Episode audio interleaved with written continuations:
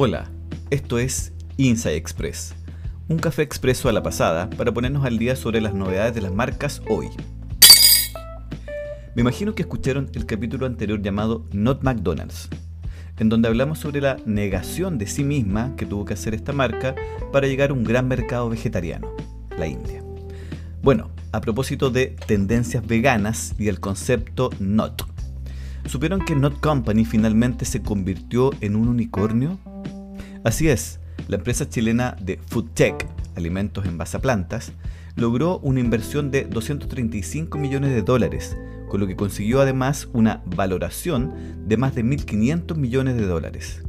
Bueno, por si no lo sabían, un unicornio son empresas valoradas sobre los mil millones de dólares.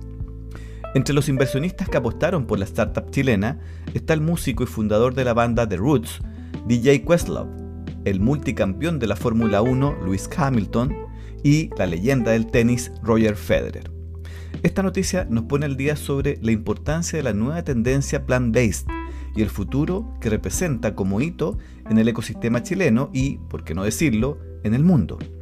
De cualquier forma, el calentamiento global y el cambio climático están ejerciendo una fuerte presión a la industria alimentaria y los grandes magnates lo saben. Es el caso del multimillonario Jeff Bezos, fundador de Amazon y que hace muy poquito viajó al espacio, ¿lo recuerdan?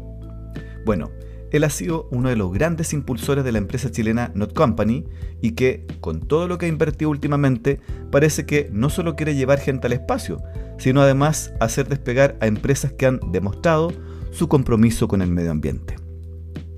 Los invito a nuestra cafetería podcast llamada Inside Coffee para que escuchen nuestros análisis sobre interesantes casos corporativos históricos y de los que más de algún aprendizaje podemos sacar. Esto fue Inside Express. Los esperamos.